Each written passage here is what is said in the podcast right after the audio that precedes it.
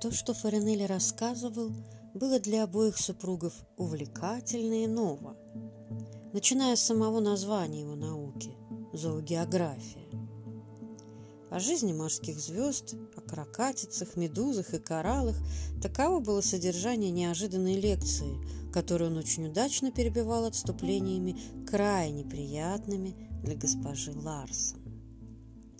Фаринелли успел, например, сообщить, что, разъезжая по пустынным островам Тихого океана, он в течение семи месяцев совершенно не видел белых женщин, но зато теперь с избытком вознагражден, встретив лучшую представительницу их. Госпожа Ларсон слушала, кокетничала и удивлялась. Как? Красные кораллы, из которых делают пуговицы и брошки, это животные? А где же у них ноги и глаза? Ее муж тоже внимательно слушал и тоже немало удивлялся, но больше всего не недоумевал. Ну да, знания приносят пользу, но какая может быть польза от изучения всех этих медуз и морских звезд? На что они годятся? Кому они могут принести пользу?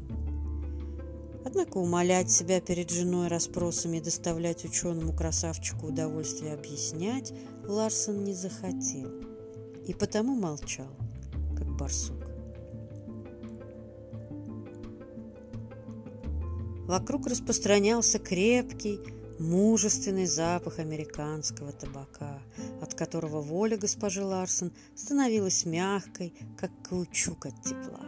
Ей нравилось, что лекция Фаринелли предназначена главным образом для нее, что лектор поминутно ловит ее взгляды и что он итальянец.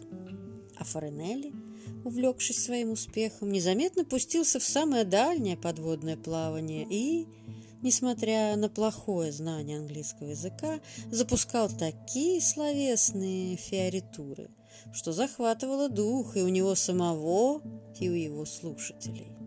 Он очень образно показывал, как ловкая каракатица спасается от своих врагов, как медуза, положенная на тарелку, обращается в ничто. Ларсон все это отлично запоминал, но внутренне никак не мог примириться с тем, что это кому-нибудь может принести пользу. Это занятно, как занятны фокусы, показываемые проезжими шарлатанами. Но ради какой цели серьезные образованные люди могут посвящать этому всю жизнь?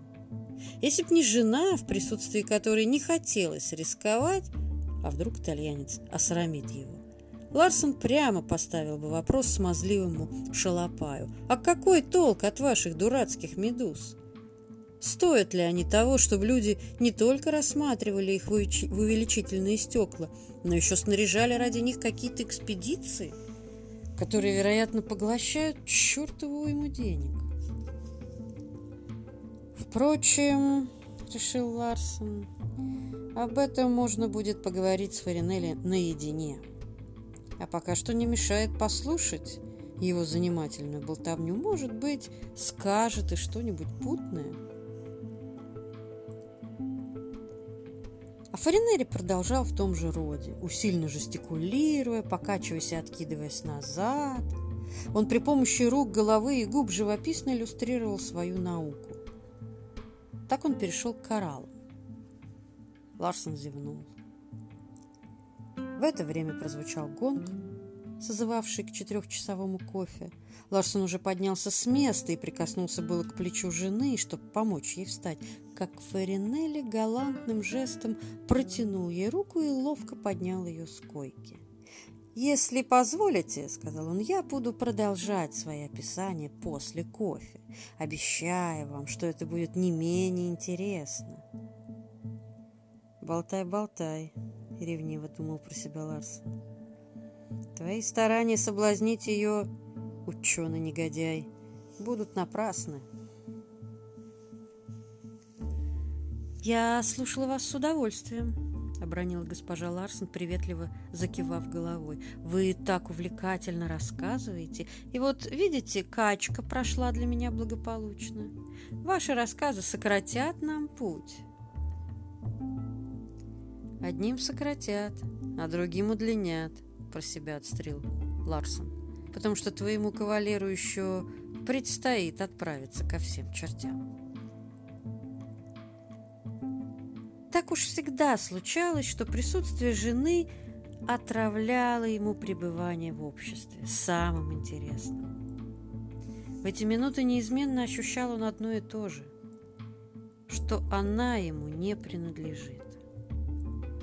Неискоренимое любопытство к новым людям и быстро воспламеняющаяся чувственность уносили ее далеко от него – он угадывал ее греховные, порочные мысли и подмечал легкую готовность к самой беззастенчивой измене.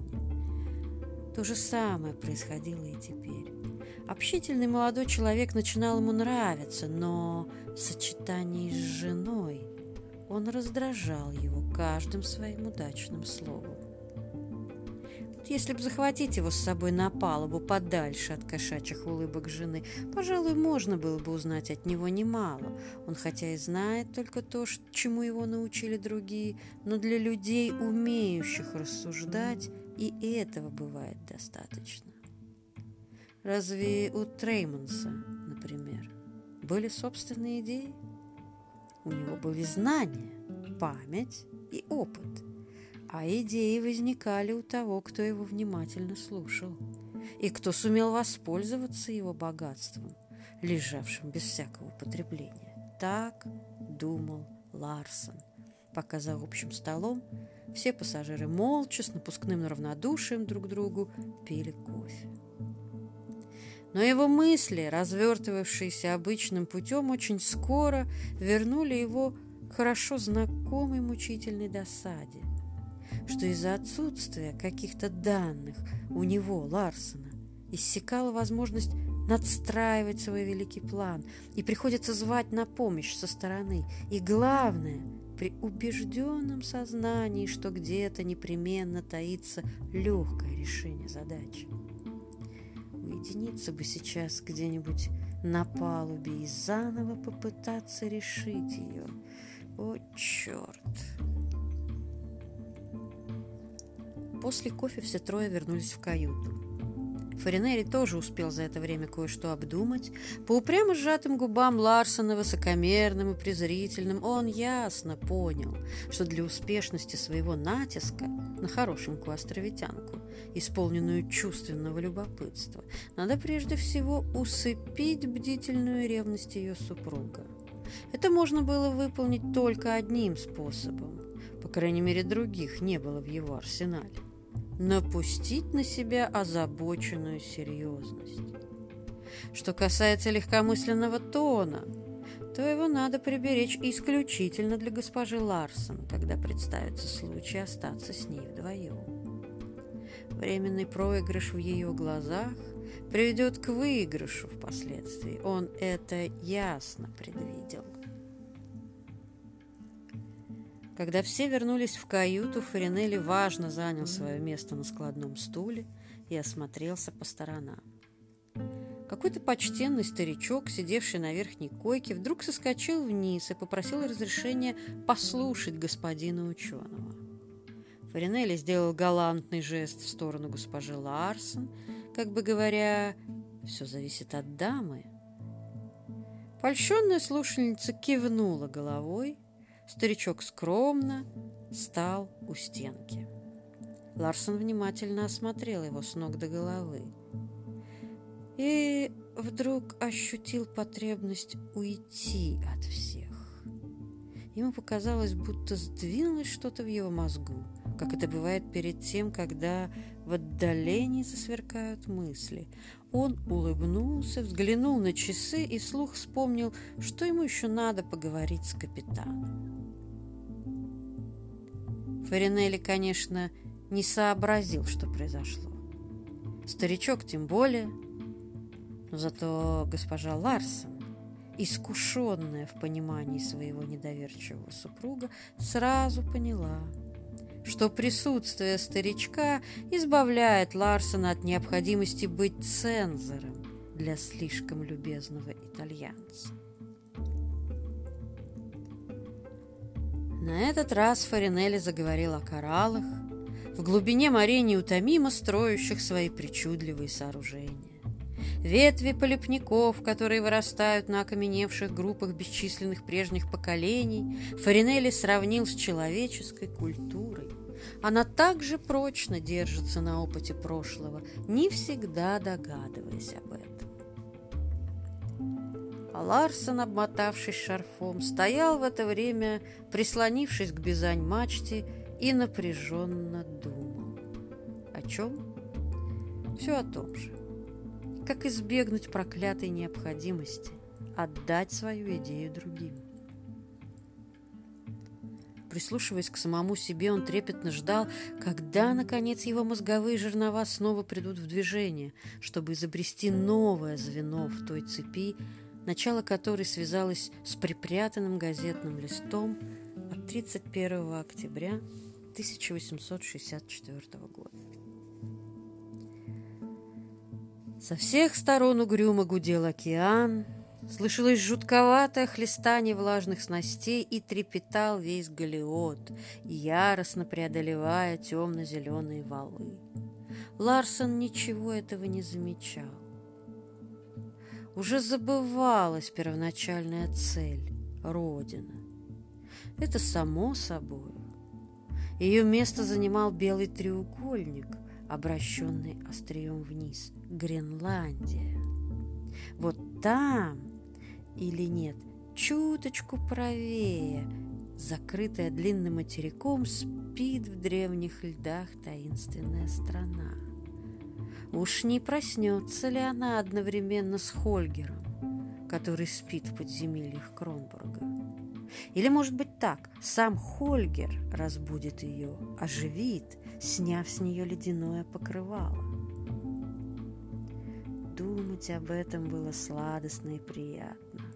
Но назойливо сверлила досада. Что там Хольгер, когда предстоит безрадостный разговор с правительственным агентом на островах Святой Девы?